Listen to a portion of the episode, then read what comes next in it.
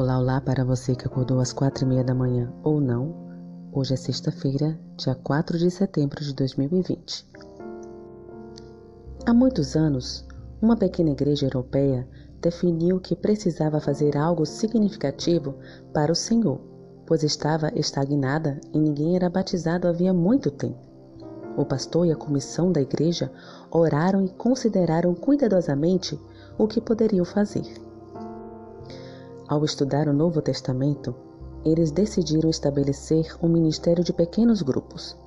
Nove membros da congregação entenderam a ideia e se comprometeram a orar juntos e estudar como estabelecer esse trabalho de maneira eficaz. Decidiram fazer de seus lares centros evangelísticos.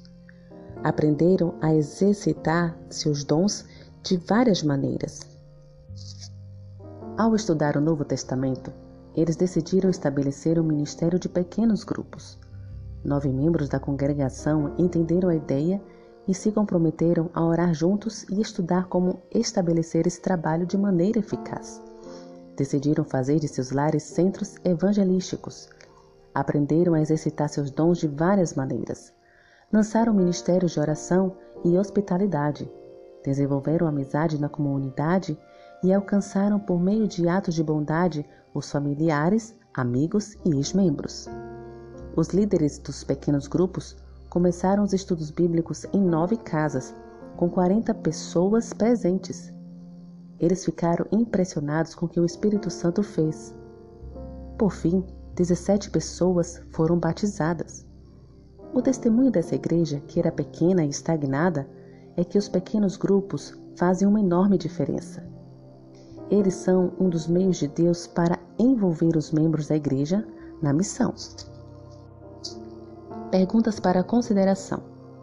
Primeira: Quais são os elementos essenciais do pequeno grupo? Em quais atividades um pequeno grupo pode se envolver?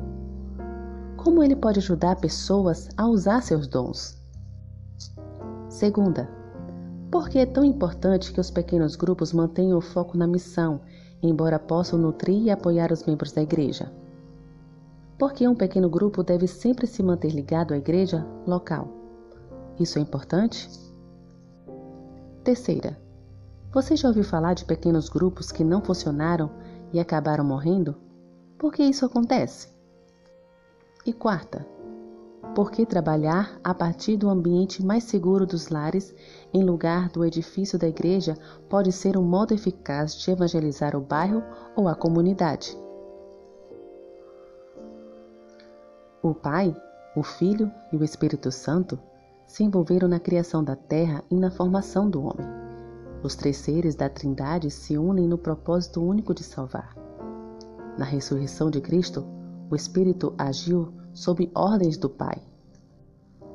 Toda a Trindade estava reunida não apenas na ressurreição de Cristo, mas desde a fundação do plano da redenção.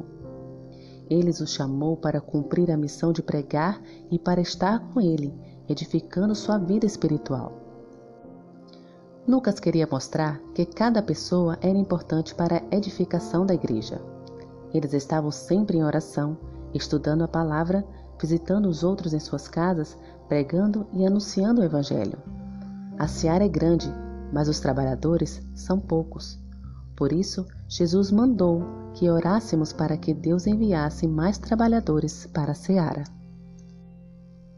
Que o Senhor te abençoe. Um bom dia.